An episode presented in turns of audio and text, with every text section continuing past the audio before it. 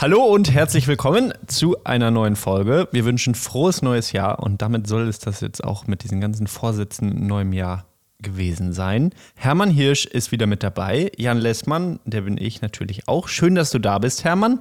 Und Schön, ich habe gehört, du hast uns direkt mit einer Frage. Du kannst uns mit einer Frage überraschen. Ja, auch Schieß erstmal los. von mir natürlich frohes Neues an alle und so, damit das auch von meiner Seite, ne, scheinst du ja nicht so Lust drauf zu haben, aber alles Gute fürs neue Jahr. Viel Gesundheit, Glück Ah, und Spaß mit all deinen Vorhaben wünsche ich dir, dass das nicht so schnell unter den Tisch geht, ne? Möge es besser 6. sein als Januar. das letzte Jahr. Ne? KW1 übrigens, um das mal direkt zu Oh, sagen, ja. habe ich mir extra groß reingeschrieben, wo- habe ich glaube ich die letzten paar Male vergessen, aber jetzt Mhm. ist es einfach. KW1 haben wir. Ja, genau. Und wir dachten, wir fangen mal diesen Podcast im neuen Jahr einfach mit so ein paar Fragen an. Und ich habe mir hier drei Fragen rausgesucht. Ich stelle Mhm. dir die jetzt, habe ich mir überlegt, alle. Und du kannst dann über alle gleichzeitig nachdenken und die dann in der Reihenfolge beantworten, wie du es möchtest. Oh wie, wie, was hast du dazu? Ist viel besser als eine Frage einfach nur. die das ist erste Frage ist, wie kann man Fichte und Tanne auseinanderhalten? Die zweite Frage ist, glaubst du, dass das Aufwachsen in der Stadt der Grund für deine Naturliebe ist? Und die dritte Frage ist, wie oft musst du dich und deinen Beruf erklären? So. Ich habe nämlich gedacht, ich, ich brauche erstmal ein bisschen Zeit, um hier wach zu werden. Ich bin ein bisschen müde. Also Jan, zehn Minuten hasse. Boah, nee, ich möchte gar nicht. Also, ähm, ich möchte das auf eine Frage runterbrechen. Und zwar Schade. die letzte. Wie oft muss ich meinen Beruf erklären? Gar nicht so oft. Ich wohne in einer ähm, schönen Gemeinschaft hier in Greifswald, wo alle wissen, was ich mache. Und deswegen muss ich mich gar nicht so oft erklären. Also, Weil dich alle schon kennen. Richtig. Und wenn, also so oft habe ich dieses Gespräch nicht. Hast du das so oft? Ja, schon. Also sobald man irgendwo auftaucht, wo Menschen einen nicht kennen, habe ich das schon. Also äh, oh, Ja, und was machst du? Ja, ich arbeite, weiß nicht, in der Orga bei einer Versicherung. Und was machst du? Ja, ich bin Naturfotograf. Ach krass. Okay, und das heißt, du liegst den ganzen so. Tag im Gebüsch und fotografierst Vögel? Ja, so ungefähr. Aha. Und wie verdient man denn damit sein Geld? Das also muss ich jedes Mal erklären. Hm, nee, kommt bei mir echt nicht so oft vor. Komisch. Ja. Na gut. Hast du dir natürlich die leichteste Frage rausgesucht. Fichte und Tanne, Jan, wie kann man die auseinanderhalten? Ich möchte erstmal mit der zweiten weitermachen. Na gut. Ob ich in der Stadt aufgewachsen, also ich bin in der Stadt aufgewachsen in Bochum und ob deswegen äh, meine Naturliebe entstanden ist, ich denke nicht. Ich glaube, es ist einfacher, wenn man auf dem Land wohnt und da ich als kleines Kind häufig auf dem Land war und eigentlich auch immer aus der Stadt herausgefahren gefahren bin, um irgendwie Natur zu erleben, würde ich sagen, Stadt ist eher äh, gegenteilig. Also es hilft nicht, Naturbindungen aufzubauen. Es gibt ja einfach nicht so viel. Wie soll das passieren? Es gibt natürlich auch gegensätzliche äh, ja, Bewegungen und jeder kann das individuell, individuell für sich entscheiden. Aber ich würde sagen, es hilft nicht, in der Stadt zu wohnen, um Naturbindungen Krass. aufzubauen. Ja. Ich würde genau andersrum sagen. Ich würde sagen, dadurch, dass ich in der Stadt aufgewachsen bin, habe ich eine größere Naturbindung, als wenn ich in der absoluten Knüste aufgewachsen wäre, weil das immer was Besonderes war. Man wohnt in der Stadt und ist genau auf der Suche nach diesen kleinen Lücken und freut sich total irgendwie in der Natur zu sein. Anders als wenn du auf dem Land aufgewachsen wärst, wo das eben halt dein, dein Standard gewesen wäre, also jetzt in meinem Fall. Und man sich dann wahrscheinlich eher die urbanen Räume gesucht hätte, weil das was Besonderes gewesen wäre. Also so stelle ich mir das auf jeden Fall vor, aber ich weiß es auch nicht. Aber ich glaube, du bist einfach sehr naturverbunden aufgewachsen, weil deine Mutter Natur-Waldpädagogin ist. Und es ist, glaube ich, egal, ob das auf dem Land oder auf, in der Stadt Na ist. gut. Okay, und Fichte und Tanne, ja? Ja, da können wir ja mal beide anfangen. Weißt du, kannst du das einfach so sagen? Jo. Ja, in allen Sachen. Nee. Was Aber ist mit dem so- Zapfen? Zapf, einer hängt, einer steht. Was ist mit Tannenzapfen? Sie recken sich senkrecht nach Oben. oben. Und Fichtenzapfen hängen, Hängen. von den Zweigen. Hast du da eine Da gute Eselsbrücke? Ich kenne die Eselsbrücke, die richtig scheiße ist. Fichte sticht, Tanne nicht. Naja. Funktioniert genauso gut andersrum. Du kannst ja auch sagen, Tanne sticht, Fichte nicht. Nee, das machen, boah, das kann sich doch jetzt keiner mehr merken. Nee, also genau. Fichte sticht, Tanne nicht. Stichte, ne? Ficht, Tanne bricht. Nein, die Fichte Schön, so sticht. kann. Fichte sticht. Das ist, wenn du an Fichte so eine Fichte st- gehst und die nimmst, die einfach in die Hand, dann piekst die und das tut ein Tannen nicht. Ja. Und was auch noch äh, ein kleiner äh, zu ein fortgeschrittener Hinweis ist, wenn man dann so eine kleine Nadel mal abreißt, also man guckt sich den Baum an und man weiß gar nichts und ähm, will auch nicht da reinpieksen oder sonst was, kann man auch einfach eine Nadel so nach hinten abreißen und dann kann man zwei Sachen beobachten.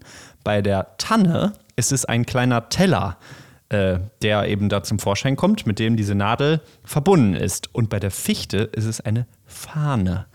Also Hm. ein kleiner Teller für eine Tanne und eine, eine Fahne für eine Fichte. So kann man das auch noch sehr gut unterscheiden. Ja. Teller, Tanne, Fahne, Fichte, Spitze, Stich. Fichte Sehr nicht. gute Dinger. Doch. Und ist das nicht auch so, dass unter der Tanne auf der Nadel so ein Streifen drauf ist und auf der Fichte nicht? Ja, es gibt ja auch noch so viele unterschiedliche Fichtenarten und so viele unterschiedliche Tannenarten. Also das, Das stimmt. Na gut, da wollen wir jetzt nicht weiter reingehen. Aber Nee. ich dachte, vielleicht kann ich dich mit diesem Konglomerat aus drei unterschiedlichen Fragen vielleicht aus der Reserve loggen. So, Hast du Jan, geschafft. wie geht's denn dir im neuen Jahr? Bist du gut rübergekommen? Ja. Ja, und äh, wir machen außerdem ja in diesem Podcast, Mhm. ich merke schon, du bist auf, naja, Gar nicht. es geht ja vor allem hier um die Naturnews, die Naturnews der Woche. Und ähm, damit möchten wir dieses Jahr auch wieder anfangen und gar nicht um den heißen Brei herumreden, sondern euch erzählen, was in der KW1 so in der Natur passiert und euch damit ein wenig beglücken, wenn ihr gerade im Auto sitzt oder auf dem Sofa rumhängt, damit ihr auch mal rausgeht und guckt, was in KW1 so passiert. Hermann, hast du eine schöne, eine schöne Ja. Naturneuigkeit für uns? Habe ich tatsächlich. Ich bin gerade eben ähm, die A40, die wunderbare A40, quer durchs Ruhrgebiet gefahren, in Duisburg beginnend nach Dortmund. Da fährt man einmal durch alles durch, was hässlich ist. Unter anderem durch Bochum. Aber also es ist wirklich übel.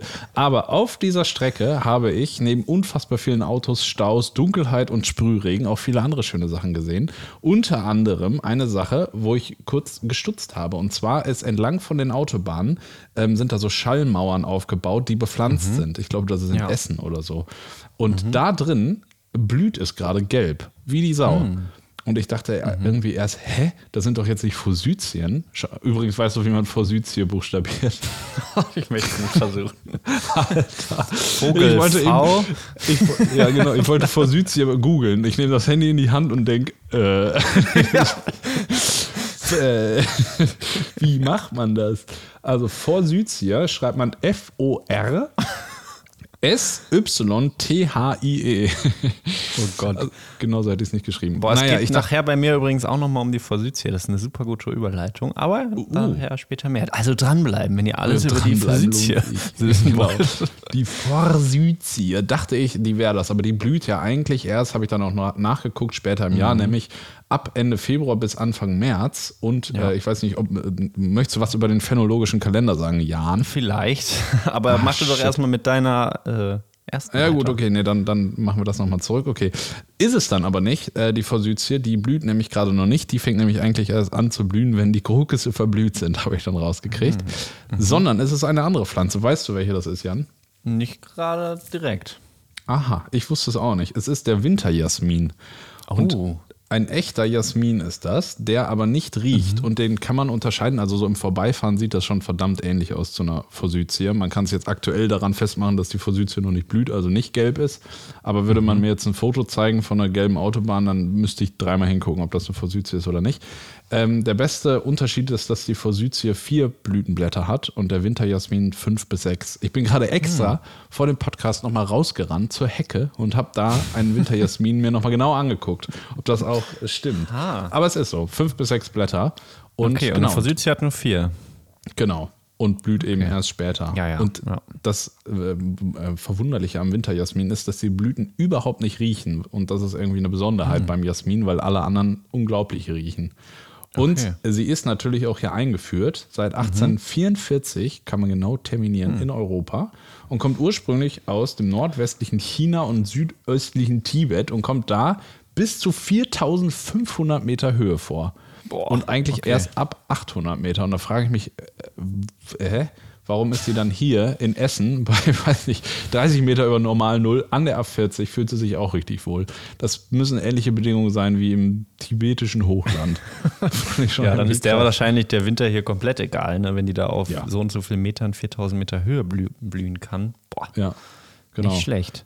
Und ist eben also ein Insektenfreund, falls es jetzt irgendwie doch mal, wie jetzt aktuell, relativ warm ist und irgendwie jetzt nicht nur die Vögel anfangen. Ich weiß nicht, ob das bei dir auch so ist, aber hier hat heute Morgen eine Amsel gesungen und die mhm. ähm, Kohlmeisen, Balzen und so geht richtig ja. ab. Also wenn auch dann mal plötzlich irgendwie ein Insekt unterwegs ist, irgendeine kleine Biene oder eine Hummel aus dem Loch gekrochen kommt, die freuen sich dann nämlich daran mhm. sehr, denn das ist dann ein super Energiespender. Gleich während alle und anderen eben noch die Köpfe zu haben.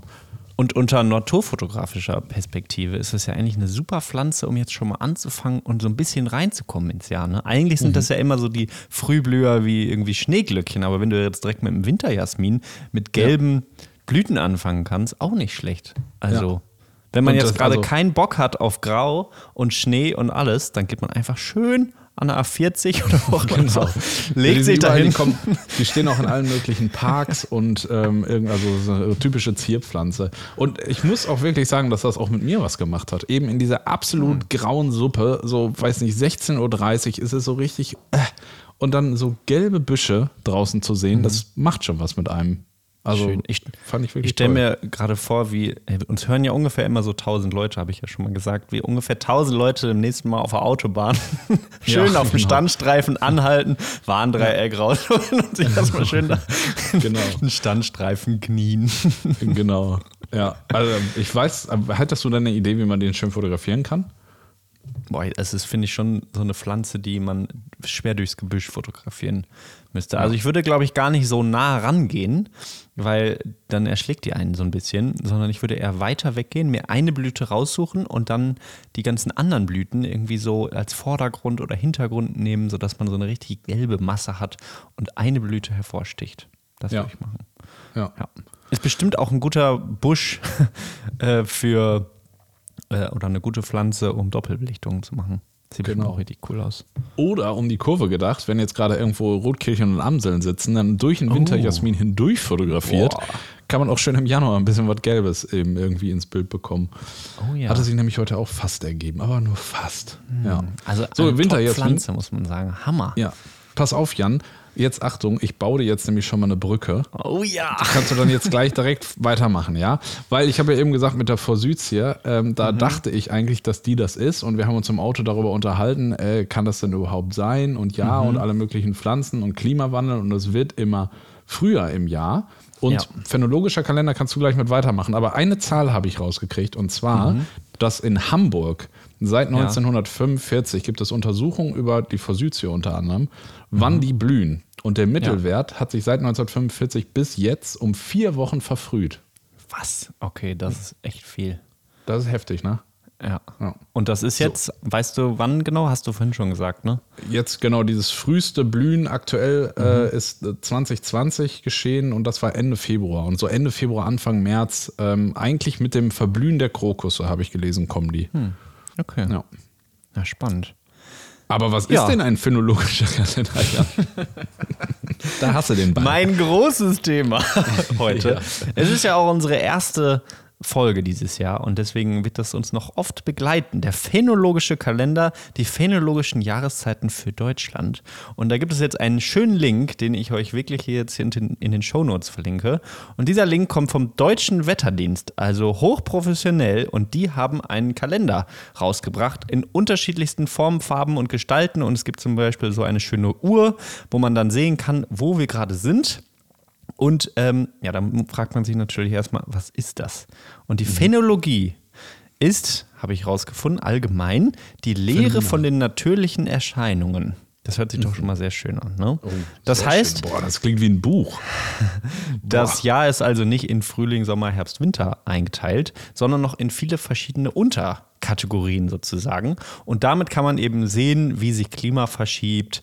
Und früher war das bei der Landwirtschaft natürlich noch viel wichtiger, heute auch noch immer, weil es wirklich auch viel darum geht. Äh, zum Beispiel bei Äpfeln, also wann, die Apfel, wann der Apfel blüht und sowas. Und mhm. da kann man wirklich mal drauf gucken. Und ich finde, man kriegt dadurch ein sehr schönes Gefühl für das Jahr und für die Natur. Ähm, ja. Weil man sieht, ah ja, so und so ist das. Und was auch cool ist, ähm, und das ist jetzt auch noch ein Aufruf dazu. Man kann beim Deutschen Wetterdienst auch selber mitmachen und quasi eigene Beobachtungen melden.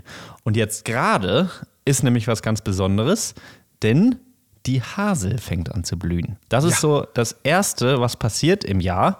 Mhm. Und der Vorfrühling beginnt. Wir befinden uns also schon fast im Vorfrühling. Gerade sind wir ja somit im Winter noch und jetzt gerade ist der Übergang zum Vorfrühling und der wird auch immer früher, so wie das bei der Fositia auch ist. Das langjährige Mittel ist der 10.2. Mhm.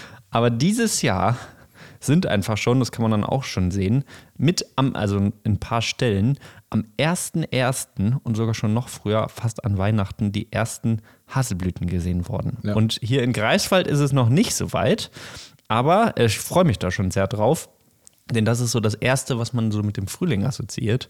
Und ja. das ich meine, ihr hört den Podcast ja nicht in Greifswald wahrscheinlich, sondern woanders. Und das ist jetzt eure Hausaufgabe und euer Fotomotiv, rauszugehen und Hasel Haseln zu fotografieren. Und ich finde das super spannend.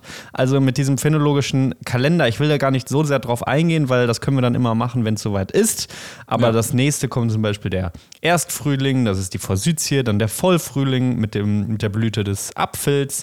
Dann geht es in den Frühsommer, Hochsommer, Spätsommer, Frühherbst, Vollherbst, Spätherbst, Winter. Und ich finde ja. das so cool, das in so viele Sachen einzuteilen, weil für mich dadurch ein Jahr auch viel länger wird. Es ist nicht so, ah, es ist Frühling, es ist Sommer, es ist Herbst, mhm. sondern es ist halt jetzt Vorfrühling. Das finde ja. ich schon irgendwie ziemlich cool. Das finde ich auch richtig cool. Auch wie dann einzelne Arten plötzlich so eine Bedeutung bekommen. Also hier mhm. im äh, Garten es steht nämlich auch eine Hasel und das weiß mhm. ich, ist immer für mich ein Thema, die sich anzugucken und zu denken, hä, warum blüht die jetzt eigentlich? warum so früh?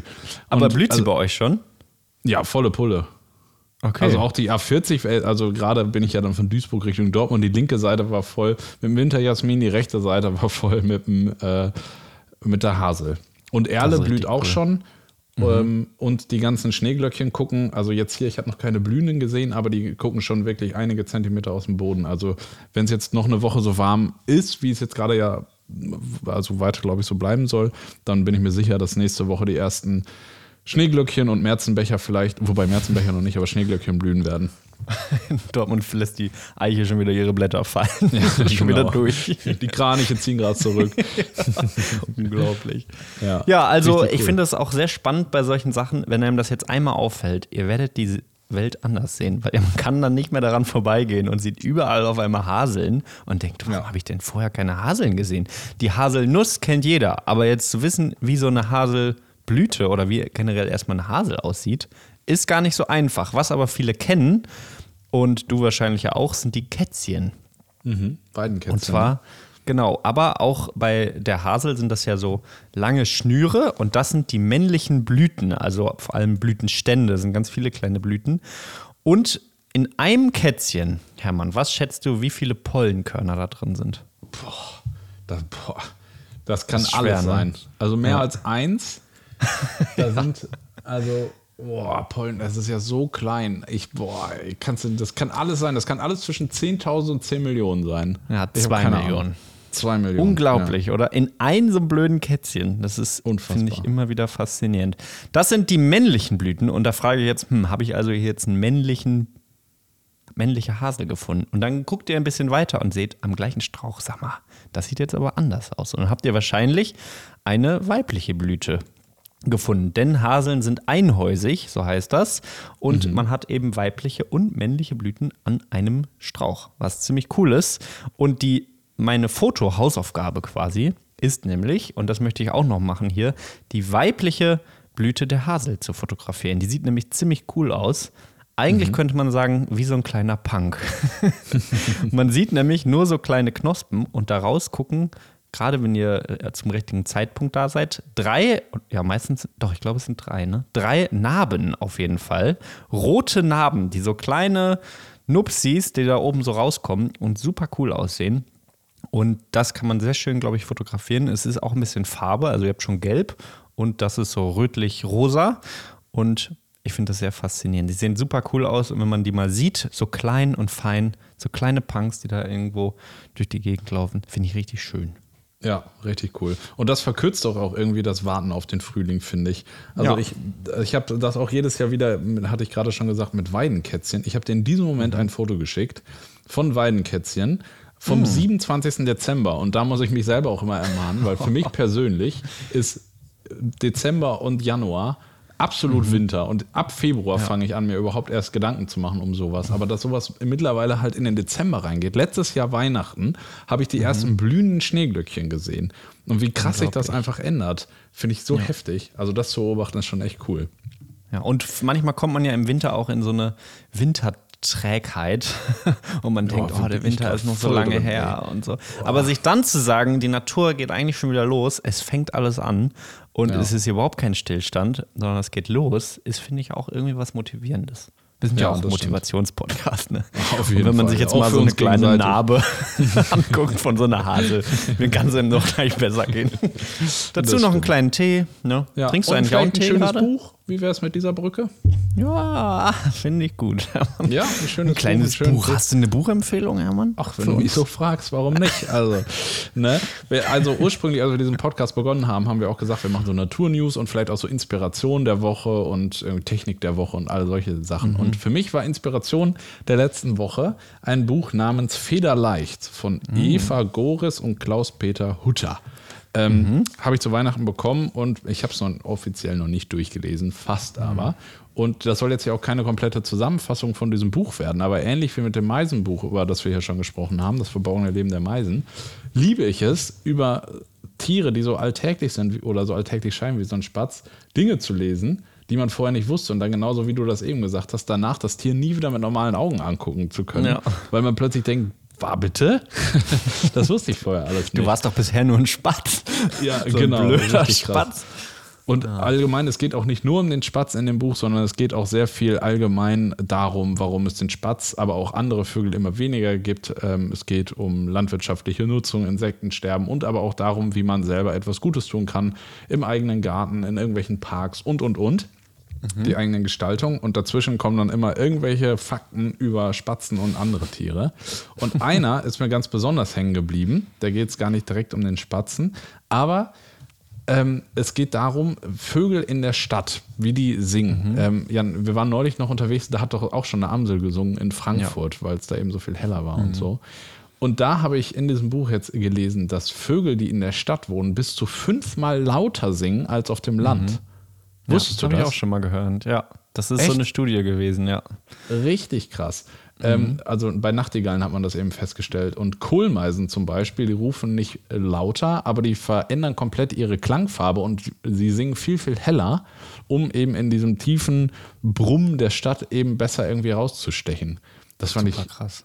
Richtig krass. Also sie Oder- passen sich an die Lautstärke an. Also Genau, der genau, Autos und sowas. Genau. Also es gilt ja, wer am lautesten singt, der ist der Stärkste und kriegt irgendwie die meisten besten Weibchen, keine Ahnung, so in die Richtung. Und wenn die Stadt ringsrum laut ist und du singst so mit einer zarten Stimme wie aus Brandenburg gewohnt, dann hört dich einfach keiner. Und dann kommt der Stadtprolet da an und krakeelt viel lauter. Ja, und der spannt die natürlich alle aus. Deswegen, genau, schaukelt sich das hoch und die singen immer lauter. Außerdem, ein krasser Fakt, ähm, dass ein spatzengroßer Vogel in einer Nacht bis zu 10% seines Körpergewichts verlieren kann. Wusstest du das? Weil es so kalt ist? Oder? Genau. Wieso? Um eben äh, als Energie, also quasi um sich warm zu halten. Und wenn man jetzt denkt, naja, gut, 10%. Jan, wie schwer bist du? 80 Kilo oder was? Ungefähr.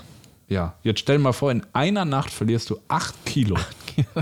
Da stehst du am Morgen aber mit dem falschen Fuß aus, auf. Glaube ich auch. Das ist schon richtig krass. Wenn du noch einen Acht Fuß hast. Ja, richtig übel. Naja, und all solche Dinge kommen da drin vor. Eine sehr schöne Sache über den Spatz ist ähm, auch, das wusste ich vorher auch nicht, dass der Spatz der von, einer der von der Kirche am meist verhasstesten Vögel ist. Kannst du dir erklären, warum? Weil er sich irgendwo in Kirchendächer einnistet? Na, kam irgendwann auch dazu, aber das war nicht der ursprüngliche Grund. Ah, wahrscheinlich irgendwas mit Tod und Todbringer oder irgendwie so ein Also zum Thema ja, bestimmt Todbringer. irgendwas Ritualgedöns, oder? Es hat was mit dem Liebesakt zu tun, Jan. Mit dem Liebesakt in der Kirche. Das ist natürlich. Ah, weil er vögelt wie so ein. Genau, wie ein Vogel. Ne? Wie ein Genau. Vogel. Bis zu Okay. 20 Mal pro Stunde ähm, hat der äh, Spatz nämlich Sex, beziehungsweise Copula heißt es ja dann bei Vögeln. Und deswegen ist er der ähm, allerschändlichste aller Vögel, laut der Kirche. Ist auch ein Zitat aus diesem Buch. Und er soll damals wahrscheinlich deswegen auch die Nägel zum Kreuz von Jesus getragen haben, laut der Bibel. Ja, ja, ja, Na, ja. Keine Ahnung, wer jetzt dabei war. Und es gab alle möglichen ähm, äh, irgendwie äh, ähm, Attacken gegen den Spatzen. Das geht auch unglaublich weit zurück. Also äh, das geht also irgendwie ein, ich habe jetzt leider den Namen vergessen, irgendein Priester äh, hat dann nämlich Hausverbot für Spatzen in seiner Kirche erteilt. Und dann hat sich aber doch ein Spatz mal wieder natürlich rein verirrt. Klar ist ja auch schön warm da oder irgendwie ein bisschen geschützt. Und dann hat er den fangen lassen und bei lebendigem Leibe die Federn rausgerissen und dann in den Kirchengang geschmissen und gesagt, nun flieg davon, wenn du kannst. Also der Spatz wurde einfach komplett verteufelt. Das ist richtig hart, was man da liest. ähm, unter anderem noch drei Sachen zum Thema Spatzenjagd, äh, wenn man sich fragt, warum irgendwie geht es dem Vogel so schlecht. Mao Zedong hat in der proletarischen Kulturrevolution unter anderem auch gegen äh, Spatzen aufgerufen und sich für die Jagd äh, stark gemacht, weil sie ihn eben als Ernteschädling interpretiert haben. Und das hat zur Folge gehabt, dass in drei Tagen, was schätzt du, wie viele Spatzen wurden in drei Tagen getötet? Das ist doch bestimmt auch wieder irgendwas mit Millionen. Ja, Ah, ja, ne? Auch zwei.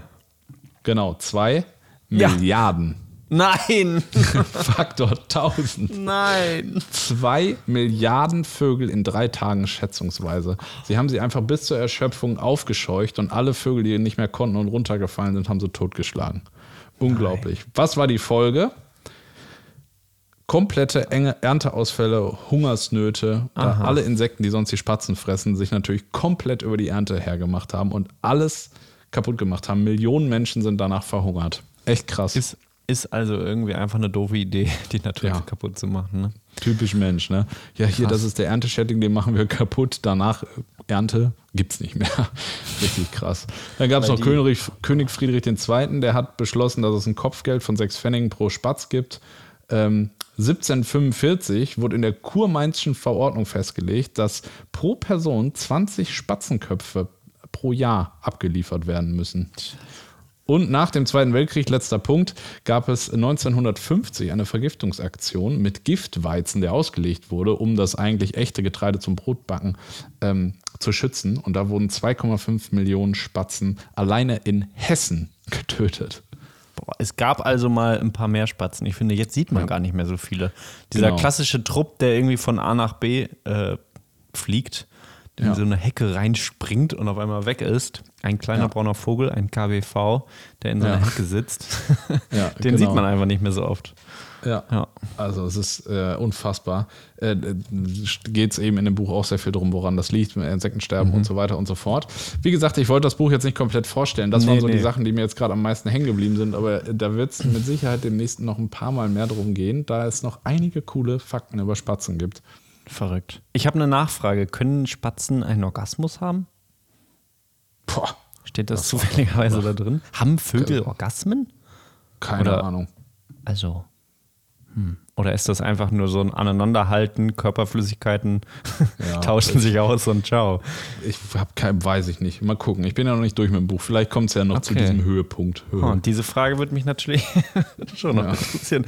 Und Genau. ich habe auch noch eine Sache. Ich habe das Buch auch zu Weihnachten bekommen. Ich bin aber erst auf Seite 2, glaube ich, da bin ich eingeschlafen.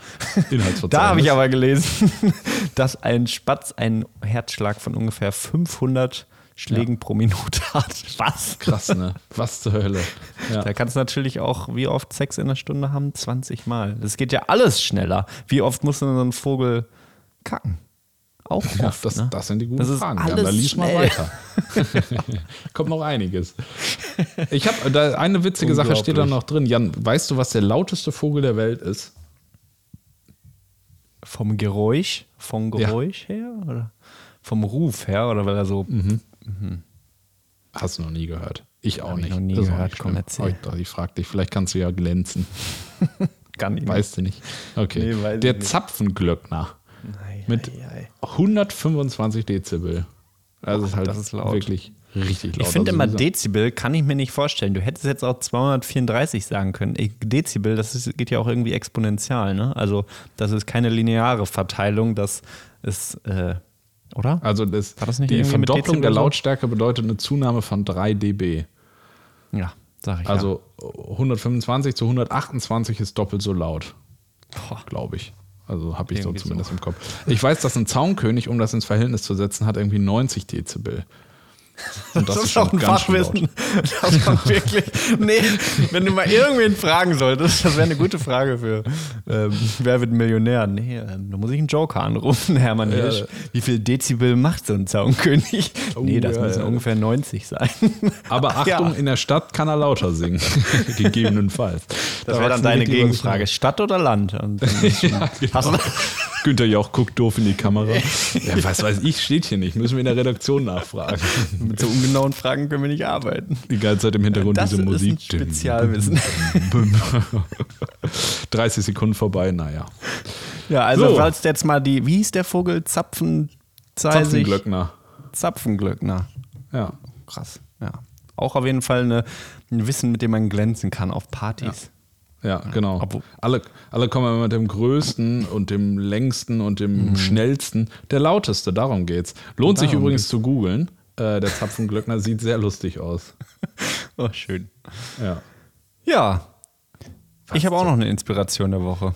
Mhm. Und zwar auch eine sehr schöne, die ihr hoffentlich ähm, auch nachmachen könnt oder vielleicht ja auch habt. Ich habe diese Woche, äh, wie wir ja schon im letzten Mal gesagt haben, die Rauhnächte gemacht. Oder sie sind, haben gestern aufgehört.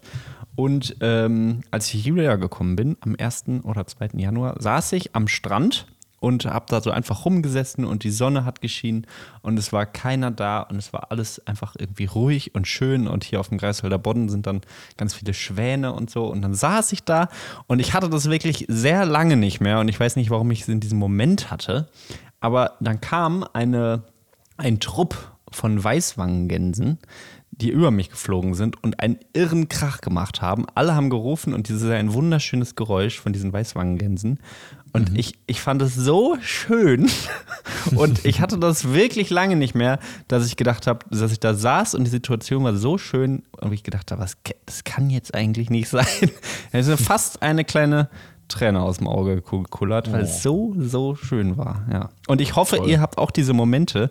Und ich finde das immer krass, wie das passiert in der Natur. Dass man einfach irgendwo sitzt und irgendwie ist es auch manchmal doof und oh, das ist Jahr und Jahreswechsel und man denkt über viele Sachen nach.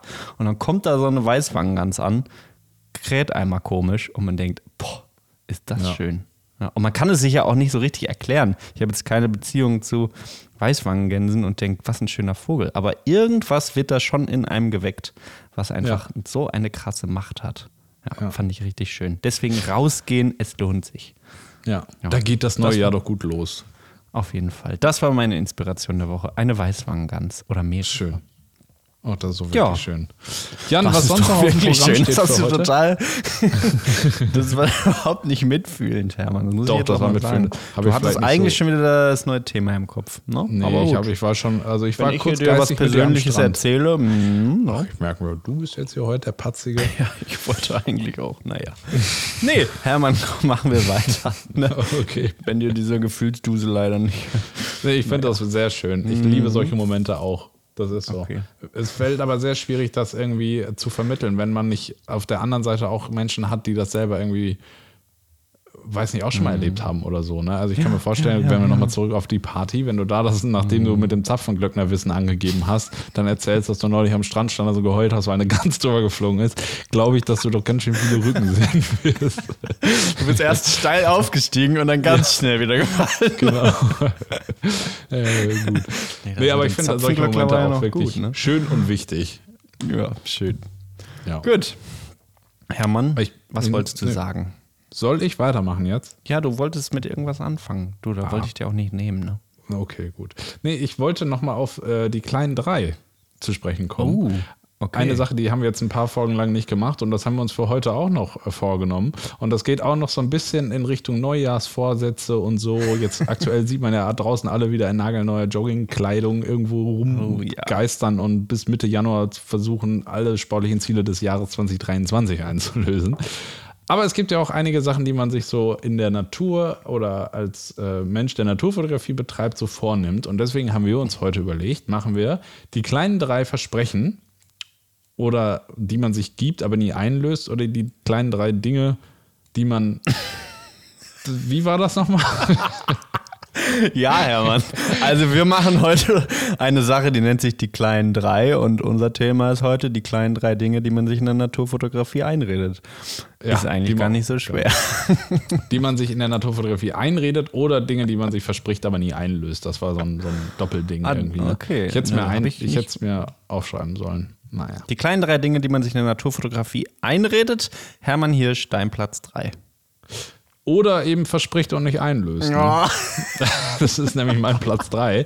Ist so eine typische Sache, die jeder kennt, der irgendwie mit Fotografie zu tun hat, ist irgendwann so am Ende des Sommers oder im Herbst dann zu sagen, boah, ich habe so viele Fotos, egal, ich nehme die jetzt einfach von der Speicherkarte, tu die in Ordner, nenne den unsortiert Oktober 22 und im Winter setze ich mich da mal hin, das ist eh so früh dunkel und dann gucke ich die alle durch und sortiere sortier die. Also diese ich nehme, ich räume einfach mal mein Archiv auf, Lüge. Das Aber das nie macht passiert. niemand, oder? Nee. Ey, wirklich, Also- ich kenne wirklich nicht viele Leute, die das machen. Und man muss es irgendwann machen. Man wird ja gezwungen, wenn man irgendwo dann doch noch mal was sucht. Aber meistens wird dann wahrscheinlich auch meistens. einfach in den Ordner wird reingegangen und denkt, ach komm, Speicherplatz, das kostet heute auch nichts mehr. Was soll ich jetzt hier löschen? Ich So würde behaupten, sein. dass der Unsortiert-Ordner bei mir der größte Einzelordner auf der ganzen Festplatte ist. Aber das muss ich nochmal eruieren. Also, das ist mein kleines, mein dritter Platz bei die kleinen drei Versprechen, die man sich gibt, aber nie einlöst, Schrägstrich Dinge, die man sich einredet. Jan, was ist denn dein ja, Platz finde ich, einen- finde ich einen sehr guten Platz. Äh, Habe ich auch so. Also Ja. das schaffe ich auch nie und ich schaffe es auch, um da nochmal ähm, weiterzugehen. Ich sage auch jedes Mal, okay, jetzt schaffe ich es mit einer guten Speicherlösung. Und Ja. ich schaffe es einfach nicht. Ja, ja, also ich habe schon mehrere Backups und es funktioniert auch einfach, aber so, dass wie man sich das so vorstellt, ähm, dass man da alles schön hier einstöpselt, dann wird das automatisch irgendwo gebackupt und dann macht man einmal im halben Jahr, packt man das noch auf eine Speicherkarte und dann oder Speicherplatte und dann packt man das noch woanders hin, um das räumlich getrennt zu haben. Wir haben da ja auch schon mal ein YouTube-Video drüber gemacht, falls man Genau. sich dafür interessiert. Da kriegt man auf jeden Fall alles darüber erklärt und ich sollte mir das Video, glaube ich, selber nochmal angucken.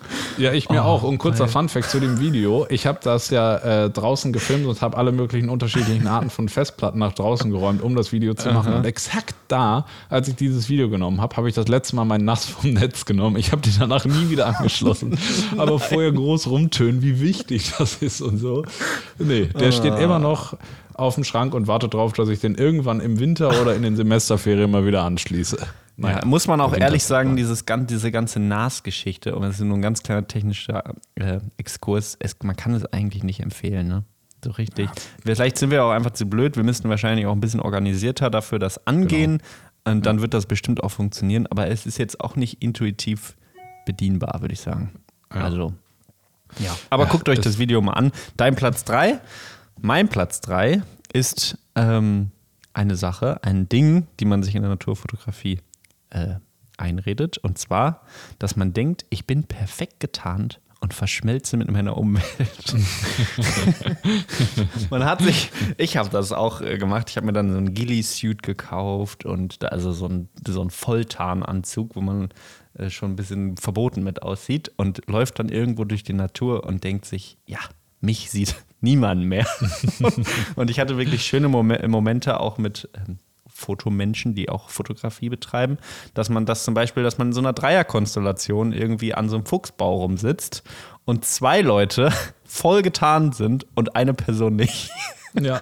Und, dem dann Fuchs ist es so egal. Nee, nee, dem Fuchs, dem, es ist so egal, ganz oft, weil häufig geht es ja um irgendwie Bewegungen, generell Tiere in den Bewegungen viel mehr war als jetzt irgendwie eine Tarnkappe oder sowas.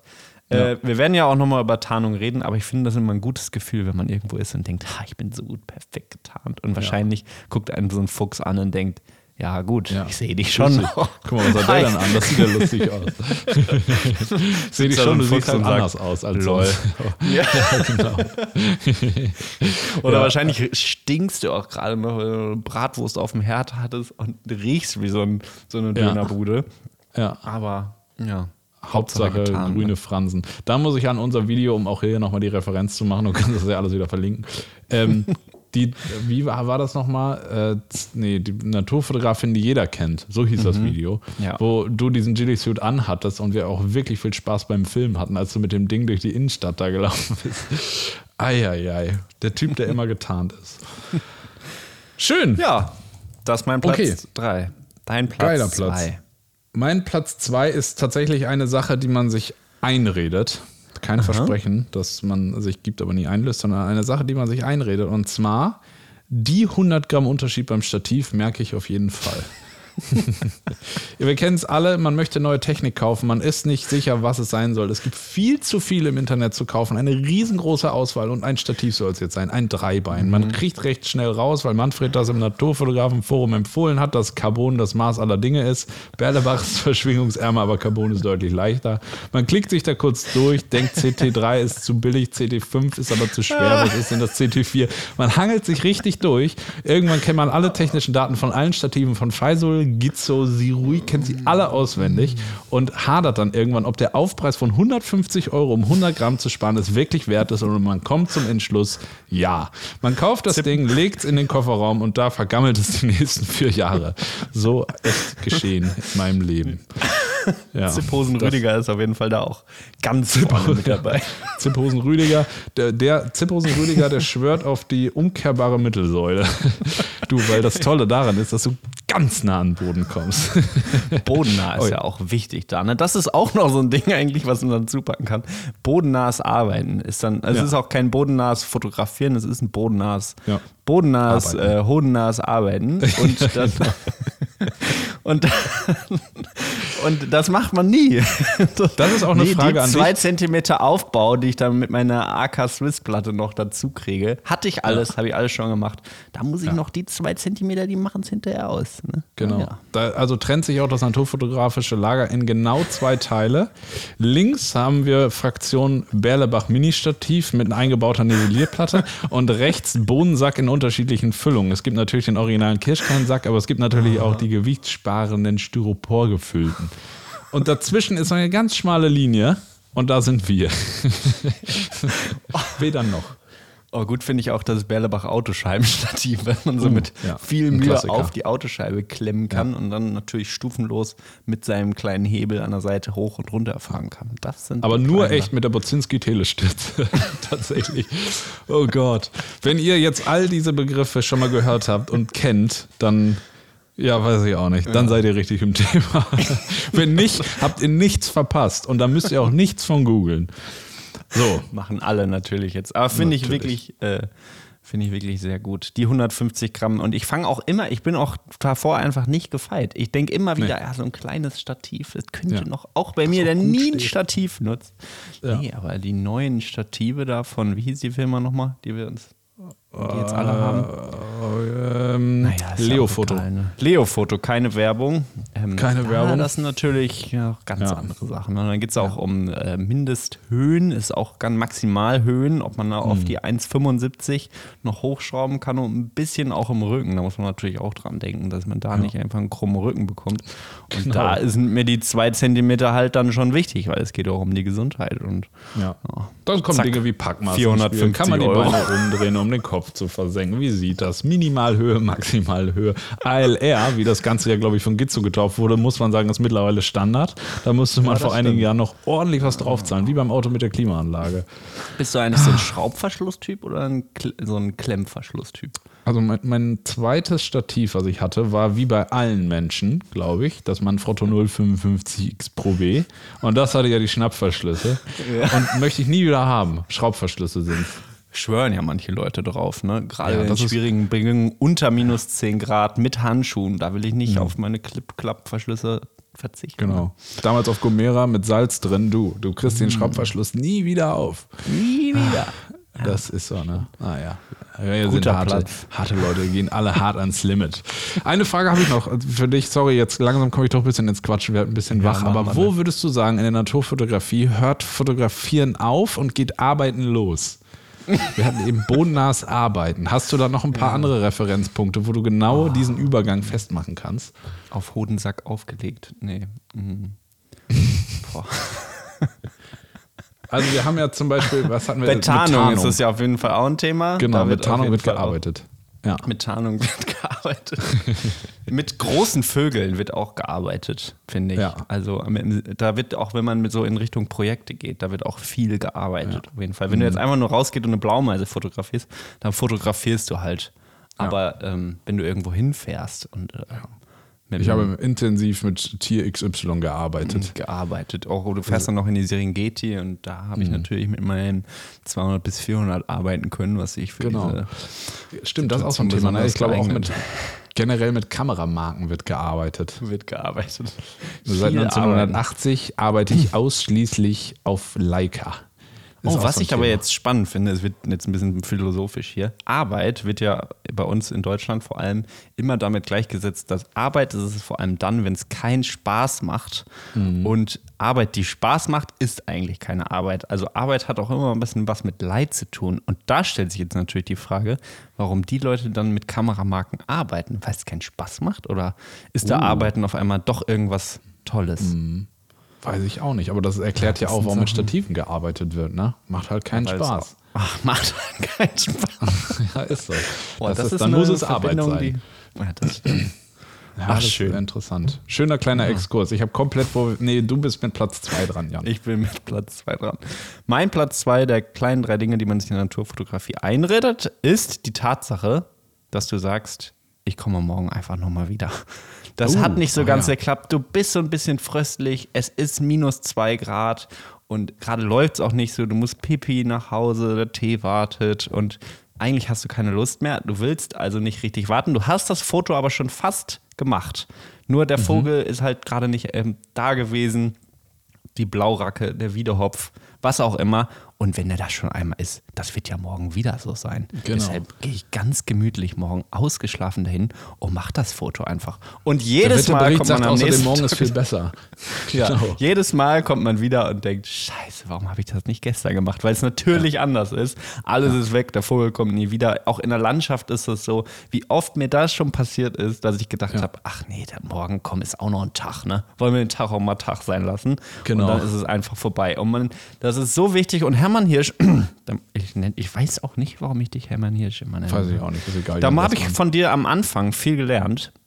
Hm. Ich kenne das nämlich wirklich von keinem anderen Fotografen so äh, wie von dir, dass du sagst, auch wenn du ein gutes Foto hast, der beißt dich immer noch mal rein. Er geht immer noch mal einen drüber und sagt, ich möchte, ich gucke gar nicht so richtig, ob das Foto schon im Kasten ist oder nicht, sondern bis zum Limit wird das ausgekostet und meistens passieren genau dann bei dir deine besten Bilder. Das ist mir wirklich aufgefallen. Am Anfang fand ich das sehr beeindruckend. Habe ich mir eine Scheibe von abgeschnitten. Dass man immer, auch wenn man denkt, das Foto ist schon im Kasten und jetzt kann ich eigentlich auf aufhören und morgen wiederkommen, eigentlich machst du das meistens nicht, sondern du machst es so lange, bis es dunkel ist. Bis ich vorbei ist. Ne? Wir fangen ja auch sagen. spät an, muss man sagen. Also, das ist jetzt nicht so hart für Leute, die zum Sonnenaufgang aufstehen. Ja, aber finde ich eine gute Sache. Immer, immer weitermachen. Und dieses Einreden muss ich gerade auch an Schottland denken. Gerade wenn man das erste Mal irgendwo ist. Irgendwie, man hat ja eine Reise, keine Ahnung, man ist das erste Mal in Botswana oder keine Ahnung und sieht irgendwas krasses und dann glaubt man, man kommt da hin, sieht etwas zum ersten Mal und geht direkt davon aus, dann ist das hier immer so. Und das war auch in Schottland bei unserer ersten Reise so. Man geht da hin, es liegt Schnee, Schneehasen direkt da, alles voll mit Tieren und man denkt, ja krass, es muss hier immer so sein. Nächstes Jahr kommt man wieder, nichts klappt davon, gar nichts. Und dann merkt man erst, wie besonders das war. Ja. Das stimmt. Das ja, finde ich einen richtig guten Punkt. Hast du Ja. eine spezielle Sache im Kopf, wo du denkst, ach, da hättest du das mal machen müssen, das hast du vergeigt dadurch? Ach, Mann, das ist schwierig immer. Ähm, also ich weiß, dass es bei den, dass ich deswegen, äh, dass meistens meine Bilder passieren bei Momenten, wo das möglich ist. Also sowohl beim Reiher als auch bei den Schwalben gibt es halt diese Momente nicht, weil es wirklich so ist, dass man nochmal hingehen kann. Und dann ist es halt ähm, ja sehr, sehr schön. Wo es mal wirklich bei mir war, ähm, bei Schwarzspechten hatte ich das mal. Da habe ich gedacht, ah, ich habe hier den perfekten Baum gefunden und der Vogel ist da immer und alles ist super. Am nächsten Tag bin ich auch wieder gekommen und es war nichts. Und in Schottland hatten wir das ja eigentlich ständig, ne? Mit Ja, Wasseramseln. Boah, da sitzt sie immer auf dem Stein. Das ist ja super. Zwei Tage hintereinander. Dritten Tag Ja. fahren wir lieber nochmal hin. Zack, nie wieder eine Wasseramsel da. Genau, plötzlich einfach Hochwasser, weil es nachts geregnet hat, kein Ja, Stein genau. mehr zu sehen, alles vorbei. Ja, das ist so. Ja, cool. Guter zweiter Punkt. Gefällt mir gut. Dein Platz 1. Mein Platz 1 ist kurz und knapp. Mein äh, Platz 1 von die kleinen drei Versprechen, die man sich gibt, aber nie einlöst oder einredet. Äh, ist beides richtig. Platz 1 ist äh, ein Versprechen, was man sich im März gibt. Wobei es geht jetzt langsam los. Ich würde sagen, ab Mitte Januar bis März gibt man sich dieses Versprechen und ist das ist gar kein Versprechen, was man sich gibt. Man ist sich sicher, dass man es macht. Und zwar, diesen Frühling mache ich den DAX. Dieses typische, im Winter rumzuhängen. Man hat irgendwie nicht so richtig was zu fotografieren und denkt, boah, aber warum habe ich denn nicht letzten Frühling viel mehr fotografiert? Da ist so krass mit der Natur. Dieses Jahr mache ich es mal richtig. Ich nehme richtig Zeit, ich bereite das Ganze schön vor im März und April und dann kann ich das im Mai und Juni perfekt machen. Dieses Versprechen, speziell mit dem DAX, haben wir uns beide schon so häufig gegeben und das klappt Mehrere nie. Jahre. Die Vorbereitung ist jedes Jahr besser und die Umsetzung jedes Jahr schlechter, kann man fast sagen. Weil Und auch immer diese, diese Videonachrichten am Anfang. Oh, ich habe den perfekten Bau gefunden. Die Sonne Genau. kommt perfekt hier rein. Ich Ja. habe schon alle Fa Fallen Alles, aufgestellt. genau. Also die Kamera, Kamerafallen. das Foto ist quasi schon im Kasten. Ja. Zack, und dann nie wieder gemacht. Nie, nie wieder, weil dann irgendwann, das ist dann, ich weiß auch gar nicht warum. Ich könnte jetzt gerade mir das Versprechen schon wiedergeben. Dies Jahr mache ich den Ja, DAX. ich auch. Ich mach Was dieses spricht Jahr auch den dagegen? DAX. Ja, ich habe den mach den DAX, DAX. ich, alles klappt. Ich mache auch auf jeden Fall den DAX. Ich habe sogar so eine spät. Karte auf meinem Computer, wo ich bestimmt in Greifswald 20 DAX-Bauten kenne. Und Tja. seit zehn Jahren suche ich Ja. die, finde die, ist auch alles super. Mein erstes YouTube-Video war, glaube ich, auch über den DAX. Immer, Ja. immer wieder. Denkst du, ich habe mal einen DAX fotografiert? Es ist wirklich wie verzwickt, ne? Weil ich Dieses Jahr wird es was. Hermann. Ich glaube auch dieses Jahr. Letztes Jahr, ich habe gerade gesagt, von Jahr zu Jahr wird es schlechter. Letztes Jahr hat es bei mir auch immerhin schon so ein bisschen geklappt. Ich habe immerhin mal Dachse fotografiert mit einer ähm, Kamerafalle. Und jetzt äh, haben wir telefoniert, zufällig beim Durchgucken, gesehen, dass es auch gar nicht so scheiße ist. Also, aber da geht natürlich noch mehr. Also, also wenn man jetzt sich das mal anguckt, die Entwicklung der letzten Jahre, dann bin ich mir sicher, dieses Jahr machen wir den DAX, Jan.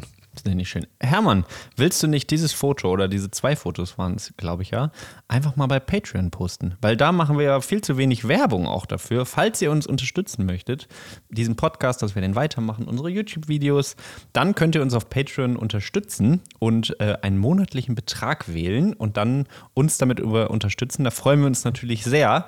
Und auch vielen, vielen Dank an alle Patrons, die schon dabei sind. Es sind, glaube ich, jetzt über 80 Menschen, die das hier ermöglichen, dass wir Ja. euch quasi aus dieser Patsche helfen, dass man das immer wieder verpasst im Jahr und einfach Genau. hier die Naturnews machen. Und man, kommt- man, kommt, man bekommt natürlich auch noch andere tolle Sachen wie Bildbearbeitungsvideos und eben auch Bilder, zum, wie zum Beispiel jetzt von Hermann vom DAX. Ja. Vom DAX, zwei Stück, ja. So einen schönen Festplattenfund mache ich fertig, kommt, weiß nicht, nächste Woche oder was.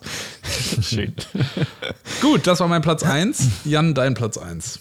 Mein Platz 1 ist, und ich kann mich nicht davon freimachen, und es ist immer eins, also die kleinen drei Dinge, die man sich in Naturfotografie einredet. Platz 1, eine neue Kamera macht bessere Fotos und ich mache damit auch bessere Fotos. Oh ja, das ist ein Punkt. und das ist jedes. Mal so. Ah. Ja. Und man fragt sich, wahrscheinlich wäre die Technik, hätte sie einfach angehalten irgendwann. Und Mhm. ich hätte mit meiner Nikon D750 einfach, das wäre jetzt die letzte Kamera bekommen, gewesen, die ich einfach haben hätte können. Und Mhm. äh, danach wär, würden einfach keine Kameras mehr hergestellt. Und ich wäre wahrscheinlich immer noch glücklich. Aber natürlich denkt man, mit einer Canon R5 ist natürlich was ganz anderes. Und die Ja. 20 gegen 45 Megapixel ist natürlich auch eine andere Sache. Und das ist natürlich schon eine Sache, die man wahrscheinlich den entscheidenden äh, Ja. Punkt macht. Und es, Ja. also rational würde ich sagen, er ist es nicht. Die Kamera Mhm. ist es einfach nicht. Aber emotional und so vom Gefühl denke ich mir das auch immer wieder. Und deswegen kauft man sich immer wieder eine neue Kamera. Irgendwie komisch auch, ne? Tja. Ich habe aber auch da das Gefühl, dass vielleicht der Sprung schon krass ist. Also ich meine, von Kamera zu Kamera werden die Abstände auch immer geringer. Also wenn ich nochmal denke, wie äh, Ken 5D Mark I zu 5D Mark II, das war ein Riesensprung. Und zur 5D Mark III auch noch groß. Zur 5D Mark IV schon wieder ganz wenig. Also jetzt wird es ein bisschen Kamera äh, auch egal. Die äh, Abstände werden immer kleiner, aber wenn wir jetzt nochmal von jetzt die jetzigen Stand der Technik zu der D750 angucken, ist ja schon ein großer Unterschied dazwischen. Und ich glaube, dass wir schon häufig die Kameras so am Limit bewegen. Also wenn man jetzt mal allein an ISO-Rauschen und so denkt, dass ISO 12800 Ja, das benutzt wird, ohne drüber nachzudenken, ist schon krass. Trotzdem gebe ich dir komplett recht, man hat einen viel zu großen Stellenwert auf diesem Thema. Und irgendwann geht es auch gar nicht mehr in diesen absolut technischen Hyperexzess. Es muss alles können und richtig krass sein, sondern irgendwann Mhm. auch den radikalen Schritt zurück. Aber ich würde sagen, da reden wir mal in einem Naja. anderen Podcast drüber. Auf jeden Fall. Und es ist auch so eine Sache, die so ein Platz 1 bei mir, mit dem, wo ich auch zustimmen muss, weil eine Kamera irgendwie auch ein Werkzeug ist und man Ja. arbeitet einfach gerne mit Werkzeugen, die irgendwie arbeiten. Ne? Mit Fotografie arbeitet man ja auch, äh, die einfach Spaß macht. Man nimmt es gerne in die Hand und meine R5 eine Naturfotografie, das ist einfach der Wahnsinn. Man nimmt die so gerne in die Hand und es funktioniert alles und der Sucher ist so schön und man guckt da gerne durch. Und ich bin dadurch einfach so viele Stunden draußen und denke mir, ach komm, ne, dann ist es ja auch vielleicht egal. Aber so ein bisschen ist es schon, dass man sich das einredet, dass dadurch die eigene Fotografie immer besser wird. Ist wahrscheinlich gar nicht so. Aber Und es ist aber auch ein schon. Thema, was bei uns wirklich alle paar Monate wiederkommt. Wir sind Ja, zwar auch immer Stellvertreter, die sagen, ach, Technik ist nicht so wichtig und so. Und aber ja, hinter den Kulissen, hier können wir es jetzt Ja, mal ja. spoilern. Auch wir reden drüber. Ich war neulich ganz kurz davor, mir einen R3 zu kaufen, nachdem wir zwei Wochen hin und her uns irgendwelche Extremfälle überlegt haben, in denen sie einen Vorteil bringen könnte. Hab's aber nicht. Naja, gemacht, ist, äh, so ist das. Hermann, damit haben wir Haben schöne wir's. drei kleine Dinge gehabt. Ich hoffe, ihr habt eure drei kleinen Dinge auch für euch so ein bisschen zurechtgelegt. Ja. Und- Was ich mir wünsche, ist, dass ihr ein paar von den Versprechen, die ihr euch gebt und normalerweise nie einlöst, in 2023 einlösen könnt. Ihr werdet auf jeden Fall von uns einen Arschtritt bekommen in Sachen DAX. Könnt ihr euch mal darauf einstellen. Auf jeden Wenn Fall. ihr Und jetzt erstmal bekommt ihr Podcast jetzt einen gehört habt- Arschtritt, ne? Ja, Ja. aber wenn ihr, genau, jetzt den, und jetzt gerade denkt, auch DAX, das wäre mal ein tolles Thema oder Thema XY. Im, wir werden im Mai euch auf die Finger klopfen und sagen, jetzt ist es soweit. Jetzt, jetzt auch mal hier Butter bei die Fische. Ja, aber vor allem ist es ja jetzt auch erstmal soweit mit der Haselblüte. Ich möchte Haselblütenfotos sehen. Komm, wir machen das einfach mal jetzt ganz spontan. Ne? Mhm. Äh, auf Instagram, Hashtag zeitweise Hasel. Du, und da werden wir jetzt mal Aber sehen, was ist mit meinem Winterjasmin? Kann auch mit dabei. Man kann Aber auch. unter Hashtag Hasel? Nee. ja, das ist schwierig, ne? Aber Hashtag Hasel hört sich so cool an. Zeitweise Hasel, zeitweise. Ja, dann denkt er jetzt mal was Gutes an. Jasmin. zeitweise Jasmin ist auch irgendwie komisch. Nee, das, nee, nee, nee, nee, nee. Ja, macht zeitweise Hasel. Und alle treuen Anhänger des Winterjasmins, die können dann Hashtag zeitweise Hasel, Hashtag zeitweise Winterjasmin unterschreiben. Aber zeitweise Hasel finde ich gut.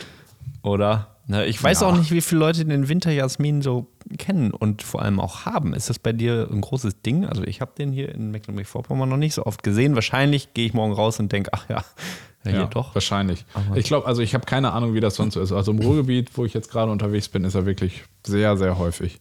Jeder Kleingarten an jeder Straße, der ist gerade überall zu sehen. Weil er sticht halt auch so raus, weil er so schön gelb ist. Aber die Hasel ja auch. Also entscheidet euch und macht einen Hashtag drunter, zeitweise Hasel. Schön. Schön. Gut. Und damit? Dann haben wir es. Ja, Viel ne, Spaß beim. Rausgehen. Lasst euch nicht unterkriegen, auch wenn es gerade dunkel ist. Genießt es. Mhm. Bald kommt es wieder mit den neuen Dingens. Phänologischer, phänomenaler Kalender, Vorfrühling und so weiter und so fort. es, es hört bald auf. Haltet durch ne, und kommt vor allem gut rein ins neue Jahr. Ne? Ey, und auch nochmal eine gute Sache. Falls euch dieser Podcast gefällt, ich bin ja hier auch ein bisschen fürs Marketing zuständig, dann schaut doch mal bei Apple Podcast, wenn ihr das darüber hört, da kann man so schöne Kommentare schreiben. Freuen wir uns natürlich auch, eine kleine Rückmeldung von euch zu bekommen. Und auch wenn ihr denkt, hm, für andere Leute natürlich auch nicht schlecht, dass die das vielleicht auch mal hören. Und man kommt als neuer Mensch so bei Podcasts an und guckt natürlich erstmal, wie die Bewertungen so sind. Und da, wenn ihr Lust habt, könnt ihr ja mal was schreiben. So, Das wäre super nett, genau. Nee, eine Sache habe ich noch, Jan. Ja, auch die gut. so in die Ja. gleiche Richtung geht. Und zwar haben wir ähm, mehrere Nachrichten jetzt zuletzt bekommen und die gingen auch häufig in die Richtung, ja, ihr sagt immer, wir, äh, ihr wollt was von uns hören, aber ihr sagt nie wo und wie. Du hast es jetzt gerade mal einmal gesagt mit Apple Podcast. Aber wenn ihr irgendwelche Rückmeldungen habt zum Podcast, irgendwelche Nachfragen oder Themenvorschläge, dann schreibt ihr uns am besten an info.zeitweise.art. Da, also per E-Mail, ganz klassisch, und da kommt das dann auch an und da wird es dann gelesen. Nicht per Insta Direktmessage oder was kürzt DM eigentlich ab oder Immer so. E-Mail. Immer per E-Mail. Das ist das Beste. Gut. Dann Hermann, mach's gut. Ne? du auch. Wir hören. Bis bald. Wir hören nächste Woche. Tschüss.